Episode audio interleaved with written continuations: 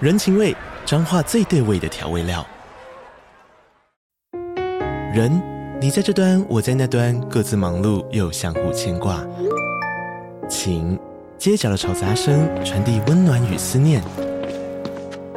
味，是从每一个转角跳出的乡愁。这里是彰化县政府 p o c k t 节目《彰化早咖》，我是主持人内克。从彰化大小事各具特色到旅游攻略，透过轻松有趣的访谈，带着大家走进最在地的早咖。准备好了吗？彰化的故事，我们说给你听。以上为彰化县政府广告。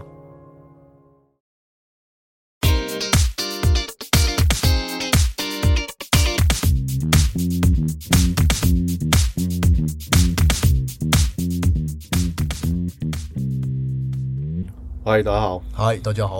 哇，今天我们直接切入主题哦，嗯我们要聊真的是跟思维方向有关系的一个有趣的话题。二元四象限，没错，嗯，这个到底是在讲什么呢？对，呃，因为很多人都会去思考一件事嘛，嗯 比如说，比如说像什么事情你可以用到二元四象限的思考方式呢？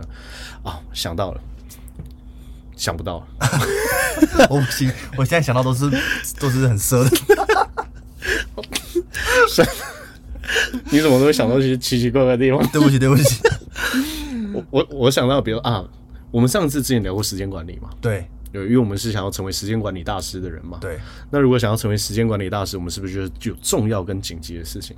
重要紧急，嗯，没错，这个这个其实就是在做二元二元四四象象限限的嗯思考，对，因为很多人的思考，假设说太过单一的话，嗯很多时候很难做出最好的决定，对，或者是你很难去往你最理想的方方向去发展，因为定位不清楚嘛，因为定位不清楚嗯定。位不清楚。或者是说，你判断一个一个东西它到底是不是创新的，嗯你只用一元的角度去看的话，啊你是很难去看出来的。创新跟传统，创新跟传统。比如说二元四象限思考法就会把创新是变成诶假设是 x 轴，对然后传统是 y 轴。对，那有传统又有创新，这个才叫真正的颠覆的一些发现或是发明嘛。对那如果只有传统没有创新，就是一成不变嘛。对只有创新，但它不是建立在传统之上的话，绝大部分都是胡搞瞎搞嘛。对，那不创新又不传统，这个不在我们讨论范围内嘛。所以你可以用这样子的方式去可以整理出很多脑袋里面思考的东西，嗯其实是蛮有帮助你自己在做出很多人生选选择所以的。通常最有价值的是哪一个？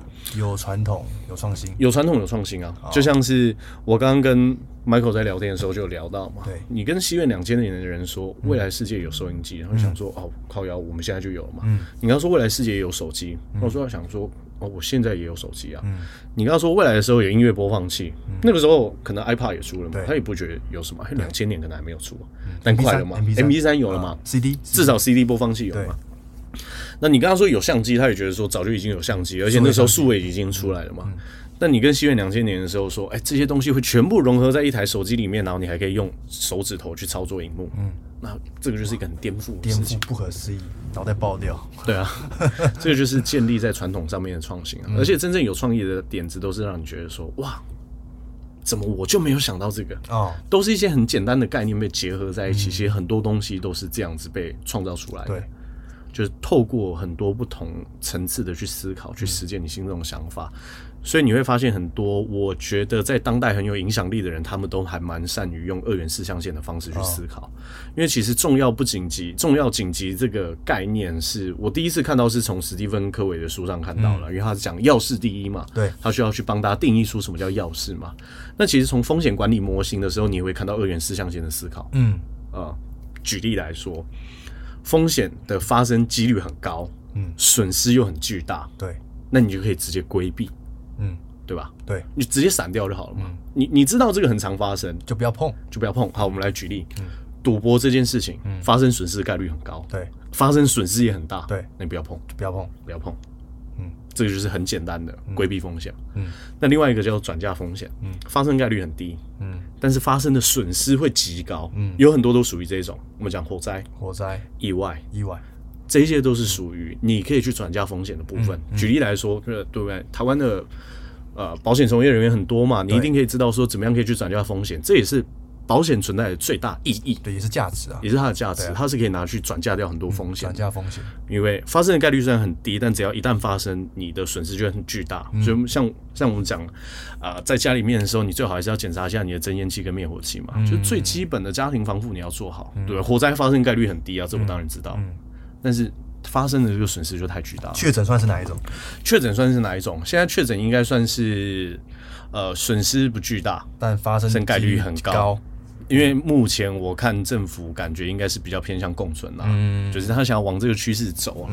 那对于这个政策执行的好不好，我们不在节目上面 讲对突然想到，就突然想到，哎敏感的话题，就欧文来，不聊我们不聊不聊。说不定大家会喜欢听敏感的话题。哦我觉得敏感话题是一个很很有趣的东西。你的想法，尤其是政治色彩，嗯，跟宗教的，哦，你你对于这些东西的想法，就很像是你的内裤一样，内裤 你可以穿，但你不要一直说服别人说，我跟你讲，你就穿就穿子弹的， 对不对？那个子弹内裤就是形状看起来漂亮， 什么啦？是这样讲吗？真的啊，因为你你这些想法是比较私人的哦比较内裤又的是比较敏感啊、哦，那有没有人是不穿内裤的？呃有啊，他没有无政治无神论者 嘛。我不是说无神论者不穿内裤，我是对针对这件事， 你不要这样。呃，继续赶快。所以意思是说，你自己要穿什么样款式的内裤都无所谓，因为其实平常的时候你不会去跟别人讨论内裤的话题嘛。。 嗯对，但是如果太敏感，嗯太敏感，你可以去，所有的都是这样，你可以去分享。啊比如说，我可以跟你讲，对不对啊？这个牌子对不对？我在那个 Costco 买的，嗯啊啊穿起来很舒服啊。穿什么牌子然后版啊，型不容易松掉啊对牌子啊，CP 值又高。我可以跟你分享这一些，但对我不能一直跟你讲说，买 同款内裤催泪。啊， 这个就是碰触敏感话题最容易引发的嗯反弹啊。嗯所以这个我们不谈敏感话题，好，还 还不是调了半 天？还是聊慢。啊不是这个这个，我为什么要忽然中间穿插这嗯个原因，是因为要让大家知道为什么常常在公开的场合的时候谈论这些东西是、呃比较容易会有人不开心的。啊对，嗯嗯，会比较冲，容易会有冲突的。嗯，因为很多时候，我认为我们刚刚讲到的东西，比如说政治的立场，嗯，甚至是宗教上面的取向，对，这个是跟个人体验有很大的关系的，所以你没办法勉强别人去没错没错。啊，所以大概是这样。啊，所以我们刚刚没有讲完，呃，风险风险还有一个叫做呃发生的概率很高，但损失很少，啊，那你就可以直接有哪一些？有哪一些是发生概率很高，但损失很少但是损失其实很少哦。啊。比如说像我，啊，像像你我常常没有带手机，啊发生的几率很高，嗯，但会造成我损失很少。啊，你去找一找，那我要怎么样避免这件事情发生呢？我买了一个 Apple Watch，嗯，对，我只要让它发出声音，我就知道我手机在哪里。所以你把风险转嫁出 去，不 是，哦不是我 我我是直接把这件事情的、呃损失给降低，哦，对对对对对吗？我或者是我直接让它发发生的几率给降降低哦低，发生几哦率降低啊，发生几率降，我直接让这件事情发生几率降低嘛。就这也是啊，对那还有一个呢发生几率很低，损失又很少，嗯这自留风险。滞留风险自留的意思就是你自己留着，因哦为你不处理它也没有差，嗯你处理它可能要消耗资源，你就让它发生也无所谓。呃这个就是二元四象限思考，你可以去思考出很多东西，因为不然的话，很多人问嘛，哎，请问我选人的时候，我要选能力好的，还是我要选有 品德有品德的？嗯，因为很多人会说。选贤要选德嘛，对不对？中国人的一些老祖宗的教训 嘛，就是对常对对对，对呃选人选德嘛。有些人像 Netflix 的老板，嗯就说：“哎，公司我没有要让大家当成家一样，嗯对不对？我开得出 A 级的薪水，是因为我要找得出 A 级的人才啊，我负担得起。那很很多人就会想说：“哎，但到底到底谁的对？是不是 Netflix 股股价最近一直跌，所以 Netflix 是错？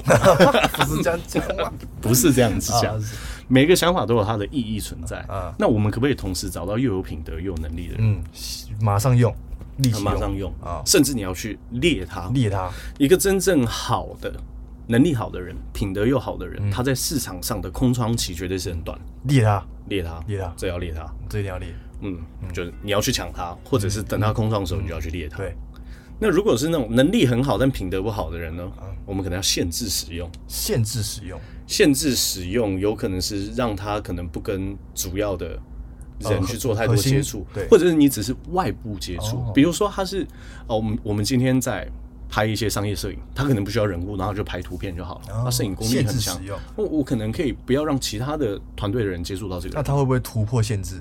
他会不会突 然，然后看他突破品限德制差到什么 程度。 啊，反正我们限制使用。对，我们限制使用，因为比如说他就是喜欢找别人嚼舌根、讲八卦嘛。啊那有没有方式可以在工作现场让他降低跟其他人员接触的？啊，但我同时又可以取用他的能力，能力这个限制使用、嗯，啊也是一个学问。也是一个学问嘛。或者是你可以观察这个人，你到底要跟他合作到什么样子的程度？，对，因为商业有时候合作可能是 case by case 嘛，嗯，对，它可能不是一个常态性合作，你可能就可以限制使用这样子的嗯人，在你的目标上可以跟你一起努力。所以我觉得选人放对位置是一个很重要的艺术吧。啊嗯你确实嗯一定需要有、呃，不能只有那么单一的思考方向，嗯，对吗？那另外一种是怎么样？他的品德很好，但能力不好，啊，这种人叫培养使培用。养使用对，那你说还有一种人呢、啊，对，能力不好，品德又不好，完全不用。哎完全不用，坚决不用，这绝对坚是百分之一百的啦。因为有些人可能你在跟他谈工作的时候，你就知道说啊，这个恐怕是没有办法一起共事，嗯，嗯，就是什么都没有，什么都没有，没有品德，没 有能力，那他剩什么？嗯，生命一条。剩对自己未来美好的想象，哦，啊，对反啊正，这种人是不会用的嘛。这种人是不会用，所以你你可以你可以有这种很多层次的思维的时候，你会开始发现说你很多思路被打开，对，就像是瑞达利欧他的原则书上面提到这个他的思维地图，啊，就是有头脑开放跟认知能力强，这样去区分很多二元四象限的方式。嗯，所以我觉得可以提供一个这样子的思考给大家，在未来你可以做决策的时候，一定会有很好的运用。嗯，像是工作的时候也是嘛， 你要选那种很多人说工作就是为了要赚钱，所以我只要利己就好了。哦，利己，很多人说工作是为了要贡献，所以你要利他。利他，哦，利己跟利他对，那你可不可以利人又利己？啊，嗯，有一种是有一种，比如说做慈善是什么？利人不利己嘛。如果以金钱利益上来说嗯的话，是利人不利己嘛。不考虑福报造化的话，啊，不考 不考虑要不要去生产一一台功德制造机 的话，以我们以经济的角度来看对，的话，以经济的角度来看，慈善大部分的事情可能是利人不利利己人不利己，嗯，啊、但有一些生意可能是利己不利人的，比如说你卖毒奶粉，利己不利人，嗯，卖毒奶粉，对吗？你做出来的商品是黑心的嗯嘛，所以我们要再次强调一件事，就是好 好做，好好做人 是要好好做人啊。就是一个人呢，就是一个人成为黑心商人的原因，不是因为他很喜欢黑心，是因为他喜欢钱。啊，是因为他喜欢钱，嗯，啊，钱放大了他黑心的本质，对，没错。所以就是当你下次有人听到这个一个人跟你说，就是我我我我这么有钱了，我还缺你们这一点钱吗？你就要小心一点，啊他缺，他可能 缺，他真的缺，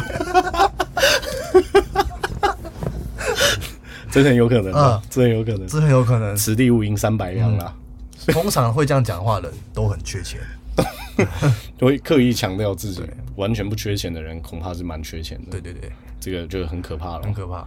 那还有很还有什么样的思维方式是你想到的？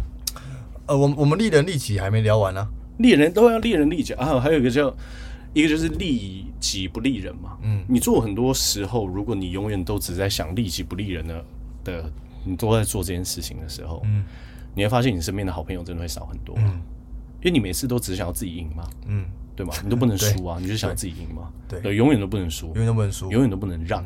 嗯，对，因为我要维护我的绝对利益。对我来说，你你的增长多少是我的第二考虑原则。哦，永远站在自己的角度去思考。没错，嗯，那还有一个叫不利己又不利人嘛，嗯很多事情吗？有没有很多事情是处于不利己又不利人？比如抱怨就是啊，哦，抱怨就是，哦，抱怨基本上我觉得应该算是一个不利己又不利人的。不利己不利人嘛。可是抱怨他有抒发啊、抱怨它有抒发，那你要找对的人抱怨啊，你不能找错的人抱怨啊、嗯哦，就举例来说，你知道这个人他的想法，嗯嗯他是有办法去吸收你这一些负面的，甚至他可以把它变成一个更好的思维模式帮你去分析。那你可以跟这种人去倾诉，也不能哦说抱怨。你要跟那种会跟帮你分析二元四象性的人 去抱怨，他就会帮你分析说这件事情应该摆在哪里。或者说他曾经经历过这件事情，或者他就是这方面的 pro。嗯，因为你说啊，就是我那个车子常常出问题，那跟朋友抱怨这个没有用啊，找修车的嘛，对，要找对人了。不要找对人嘛。嗯，一直跟那个朋友抱怨说，啊，怎么大家都不借我钱？那应该去问你银行嘛，啊对嘛啊嗯对不对？因为银行才是让你借钱的机构嘛，对嘛？所以搞这个清楚嗯要搞清楚状况。那一个，所以不利人不利己的事情是，当然是坚决不做嘛。嗯那我要尽可能要去做利己又利人的事情，嗯对吗？不是只有我要好，也不是只有你要好。如果可以的话，我们那大家伴都侣好呢？伴侣要怎么找？伴侣要什么？哦，每个人的择偶条件不一样啊。我们要不开一集讲一下择偶条件？ 啊，可以，但是我们开有，我现在看也没什么意义哦，因为我已经找对到不了对？我已经找到了，但是我可以跟大家分享，就是我自己的观察，我认为在感情关系里面什么事情是重要的。哦可是因为我我毕竟再怎么说，我也还在这条路上，哦，是我不敢跟他说啊、对不对？我应该那是个两性情感大师要跟大家分享，不敢讲这个，嗯。哦，所以就是伴侣这一块没有一个二元四象限可以去去去精准的找到，很难，很难呢、欸因为每一个人标准不一样，每个人标准不一样，说哇，这个可能要思考就很多维度了。哦，很多维度是不是？多多元维度宇宙，比如说，我觉得对我来说，伴侣之间能不能呃互相沟通，这哦个是超级重要的事情。可是对另外一个人可能还还好啊，他觉得我嗯哦沟通就是要不重要我就是要长得漂亮，哦对不对？我就是要整看起来哦对不对？，就是要正，就是要不沟整通没关系，就是要 辣。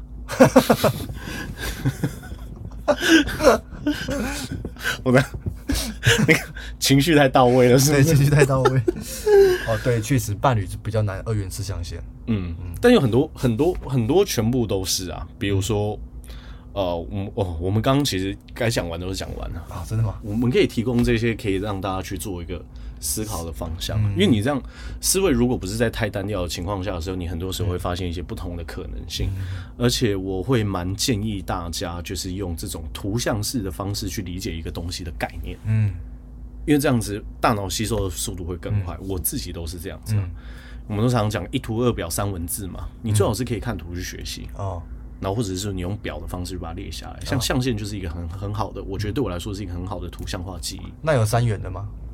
三元的，我有遇过三元思考方式啊。可是三元思考方式通常是这种，比如说我们讲设计业嘛，如果你要那个价格低，你速度又要快，那你品质又要好，这三者的交界是不可能存在的。嗯，有可能，有可能也只是短暂的存在。对，你你想想看，如果真的有一个人品质，我靠，好到不行，交件速度又快，价格又低，你会不会一大堆人去找他做会东西？会吗？会，供给太少，需求太高的时候会怎么样？价格就会涨上去嘛。这经济学老师有讲，嗯啊经济学就是这样啊就是这样子。所以有可能会同时出现嘛，对不对？价格好便宜，然后交件速度又快，就算存在，它的时间一定很短，嗯，因为市场会均衡，啊，对吧？这很合理。优秀，嗯，没错，就像我们刚刚就就像我们自己，呃，金融也常讲嘛，速度快，本金低，时间短，嗯，可是可以让你获利的，嗯，这三者交界大部分都是诈骗项目对嘛，，骗，可能有，因为宇宙太大了，什么性可能性存在都有。因为你去做套利，某种程度上，你只要套利套得过，就是时间短，对，然后又可以赚钱，对，风险又低，对这就是套利在做的事情嘛。可是到底有没有那么多套利的机会可以让你去发掘？嗯，这件事情你要好好去确认。嗯，因为套利的机会很多时候都是一一闪即逝的，对，像呃华尔街那边请最聪明大学毕业的最聪明的一群金头脑去做的很多量化交易，就是为了要去做套利短线套利。嗯，所以这样子的机会，我们到底有没有你能拥有？可能有，但是你有没有这这样的资源可以去做到这件事情？这又是另外一个话题，嗯，对吗？因为我们常讲嘛，就是。中国信托跟资产好像是资产吧，常常出那个高高资产客户的分析报告嘛，你就会发现绝大多数被定义成高资产的这些客户，就是流动资金在一百万美金以上这一群人，嗯，对未来每一年的资产成长的报酬率要求，可能大部分都落在百分之三到百分之八而已。所以，如果你会希望你的资产报酬率是超过百分之八这一条线的话，那你一定要有办法给出一个合理的原因，为什么？嗯，为什么你觉得你你可以对不对？每年给我翻个十五趴、二十趴，对不对？巴菲特会那么了不起的原因，就是因为他平均报酬率每一年年化有百分之二十嘛，这就股神了。对，那你觉得你的年化报酬率每年可以达到百分之二十甚至以上，嗯，那你的根据是什么？嗯，那这没有 但台湾很多种 很很多没有没有，全世界 都有啊很多全世这界种很多种啊，对，但是呃，你说要有有这种人，我们应该要感到开心，还是应该感到伤心呢？因为投资市场很多短线操作都是零和的嘛。对啊，呃，如果没有韭菜的话，也不会有镰刀嘛。所以这个就是要警惕自己，就是如果可以的话，不要是自己是当永远都当韭菜那一个。你要去理解说，呃，很多赢家的思考方式是去思维去怎么样去思考的。嗯，你呃，我觉得思维模式就很像软体啦。哦，你给他什么样子的指指令，他就会跑出什么样的城市嘛。所以你才需要去关注你自己的一些思想信念。所以二元四象限算是一个软体，二元四象限是一个帮助你思考的工具，比较像是应用程式。嗯我认为比较像是应用程嗯式。你可以再去分析很多事情的时候，你可以比较好去整理自己的思绪，嗯因为就像我们刚刚讲嘛。时间管理要用二元四象限，风险管理要二元四象限。你选人的时候要用二元四象嗯限，甚至你在商商业模式的时候，你也可以用到二元四象限。嗯你可以用很多思考的方式，都可以用这种逻辑去进行。那对你未来的思考绝对是会有帮助的啦更有那我们来念一下最近留言给我们的听众，他们留言了些什么呢？我们先来看一下在，我永远都不知道这个平台怎么念，First Story 嘛。好，它里面有提到第一个叫做 Alex，他说很庆幸你们有做这个节目，也很庆幸我在二十五岁前听到。最好的改变时机是十年前，其实就是现在。谢谢你们，很适合一直提醒自己。好，感谢 Alex。这是 Vivian 吗？对，太棒的节目了，声音真的好听啊！他说我们声音好听，啊真不错应。该是你的声音好听啊。没有，我们的声音应该都还不错。 好，Wendy 说声音好听，笑的声音好疗愈又真诚，真的是每一集的内容没有重复，而且很丰富。很喜欢你们能够科学的去谈心理学，又能讲一些金融财经的知识，而且主播满满又丰富的知识与经历，每次听完心里的能量都是又正向又满足的。最喜欢主播的信念是帮助他人无私分享，有这种理念，希望更多人听到，后代也能越来越好。哇，真是充满充满祝福的一则欸留对言啊欸、，而且他说我们的声音很疗愈欸，啊，真真不错。然后他 心理学的底打错了，你偶尔总是会犯错。 对不起，对不起，我我有跟那个 Doris 讲说，以后如果生宝宝的话，在胎教的时候就给他一直听思维杠杆啊。可是我怕他疯掉，因为他跟我讲说，我每天都已经听你们讲一堆话，然后让宝宝他听啊在讲。肚子里面疯狂二元四象 限，哎，可是这些留言我们都没有在平台上回复大家了，但是我们会把它念出来。对对嗯好。有一个空白的人，他写《牧羊人奇幻之旅》。嗯我最近有在看这本书，因为有很多国高国高中是它是指定的教材，哦，这里面有一有一句很经典的话，就是从这本书里面出来的，就是呃只只要你真心渴望的事物，就就全宇宙都会一起帮助你，嗯呃就是从《牧羊人奇幻之旅》出来的。我记得比尔盖茨也推过这本书，哦哦真的哦啊，很好看。所以你小时候有看过？我没有看过，我是最近听到太多人跟我推荐了。嗯那因为 Kobo 上面没有这这本书的电子书，啊那我都用 Kobo 看嘛，嗯因为很多人也会问我说我到底用什么看书，我都用 Kobo 的电子书平台。我也是，然后我觉得方便的地方有一些啊，那那当然欢迎，就是 Kobo 也解码了，就是请我们对不对、哦来跟大家分享一下。不过我自己的体验是这样，电子书的好处是第一个是你画笔记，你留存笔记非常非常的方便,、方便啊。第二件事情是你的书柜再也不用被塞满嗯了、，而且你随时随地想到就可以拿起来看，我的电脑、我的手机、我的平板上面都有装 Kobo 的电子书，所以我想要看的时候打开来就可以了。推荐给大家。好，那我们来念一下 Podcast Apple Podcast 上面的留言。这个让 Michael 来。好，他说超优质的节目，每一集都是满满的干货，五星推爆。两位主持人的互动幽默又风趣，常常听到你们在节目里分享冥想的好处，我非常非常认同。自己每天有冥想的习惯，主持人 主持人有推荐冥想的书籍或 A P P 吗？有吗？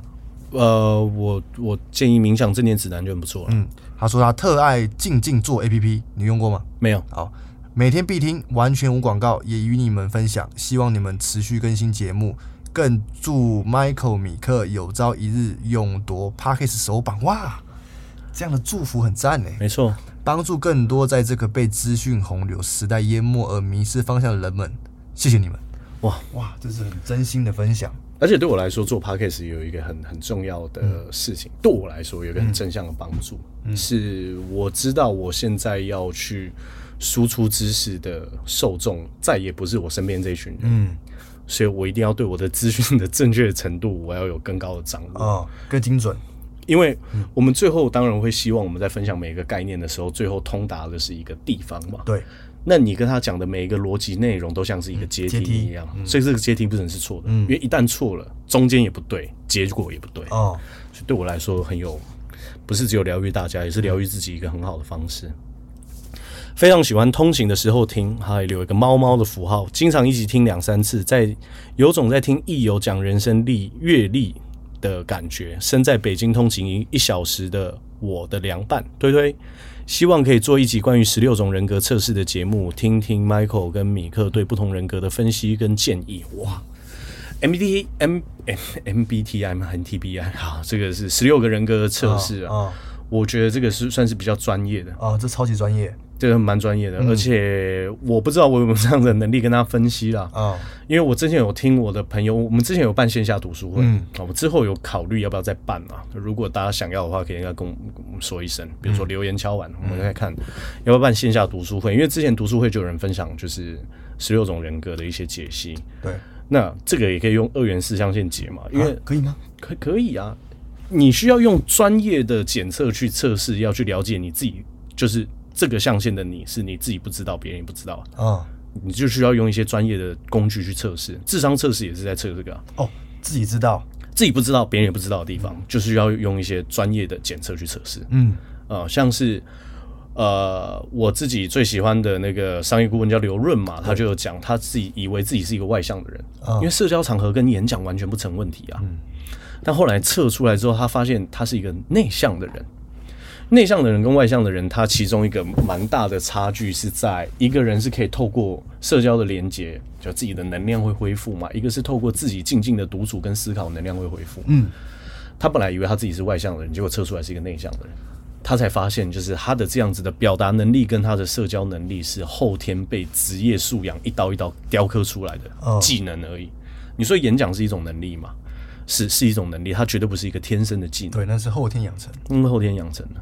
就是我在读呃《刻意练习》这本书的时候，作者就有讲到啊，对，他就说他没有看过任何一个会讲话的人是天生会讲话的啊、很多人还是为了什么要治疗自己的口疾，然后去训练表达，然后就最后变成演讲大师，这种人是存在的欸、哦，而且我有个同事叫 Peter，因为他第一次我我让他上台去跟大家做简报的时候，他是讲话会抖的，而且他有很严重的口疾。现在讲得很讲好话可溜的哦嘞，很很溜溜，的，充满啊自信的，对不对？还开黄 腔，开玩笑的啊，幽默风趣那，Peter 很正直啊，幽默风趣嗯非常非常幽默的一个人。所以这个我可能没有办法分享给大家，因为我觉得这个超出我的职业范畴了啊但是我可以跟大家分享我是什么人格。我记得我是竞选者，啊，竞选者，哎、你是什么啊？你刚刚还有测哎、对啊，我刚我刚怎么什么官？对啊官呐，官呐、好诶大的哎有截官图呐、吗？对不对？有啊，我有截图给你，你是执政者，执政官，执政官，嗯哇，执政官有良心哦。你这样暴露了我们的人格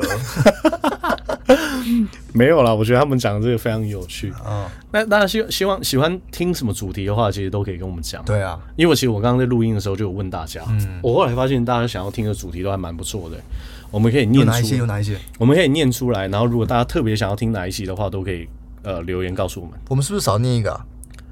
哎、真哎真的哎、信念他说：“我的信念莫忘初衷，我觉得信念是一盏明灯，像是灰头土脸的时候，还是要想起当初披荆斩棘的初衷，莫让外面的世界改变了自己当初的起心动念。嗯，初衷是信念的一种啊，它不是信念的全部。嗯，我觉得在你的人生当中去观察别人的信念，然后并且为自己结下一些，就是呃，从别人的想法跟信念里面，呃，拿一些你自己认为说这个是适合你的，适合你的，把它植入你在你的嗯，潜意识里面拿来用，拿来用，嗯很棒，很棒。非常非常棒。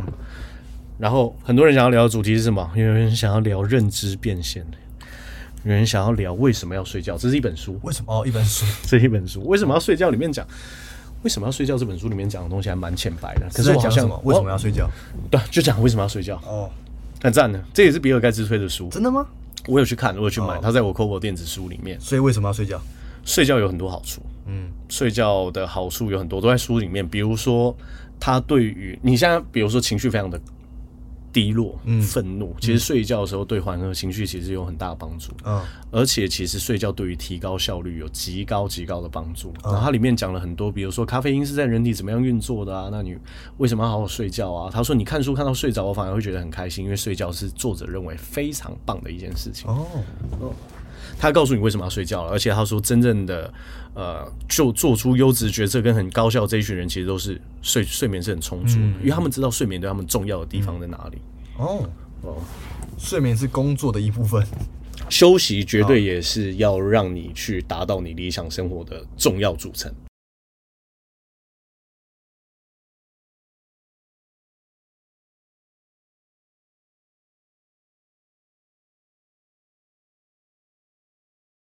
所以要重视这件事情。那作者是用科学的方式跟他自己，就是睡眠相关这方面的权威，用呃科学数据、亲身体验跟一些实验，告诉你说睡眠这个重重要性到底是什么。有人问资产怎么配置、哎，这个如果真的要问的话，我们特别开一期聊啊。啊，对啊，这我们常讲哎、这我们常 讲，哎和家人朋友共事的优缺点需要注意什么？这个直接开一集讲也可以。哦，和家人共事的优缺点，创业创业，还是嗯创业有没跟有共事都是哦。我觉得这个是确实有蛮多东西要去，因为我有跟家人共事的经验，嗯，我有跟伴侣共事的经验， 嗯，所以我觉得我应该可以跟大家分享哦那可以优讲缺一点集是耶什么。而且我的缺我我自己也会觉觉察到，我在这方面上面是有一些缺点嗯存在的。嗯，人非完人嘛，创业初期遇到瓶颈，要怎么样调试心情及释放压力？我觉得可以大家来选一下哪一个主题你们比较想要听，我们可以特别来聊一下。嗯可以，以耶、舒压、欸，嗯，emoji，好多东西可以聊哎、好多东西可以聊，录不聊不完完。欸不会啦，我们第一集结束的时候呢，就是呃，希望大家多多支持。好，那我们今天就这一集就先这样，大家拜拜拜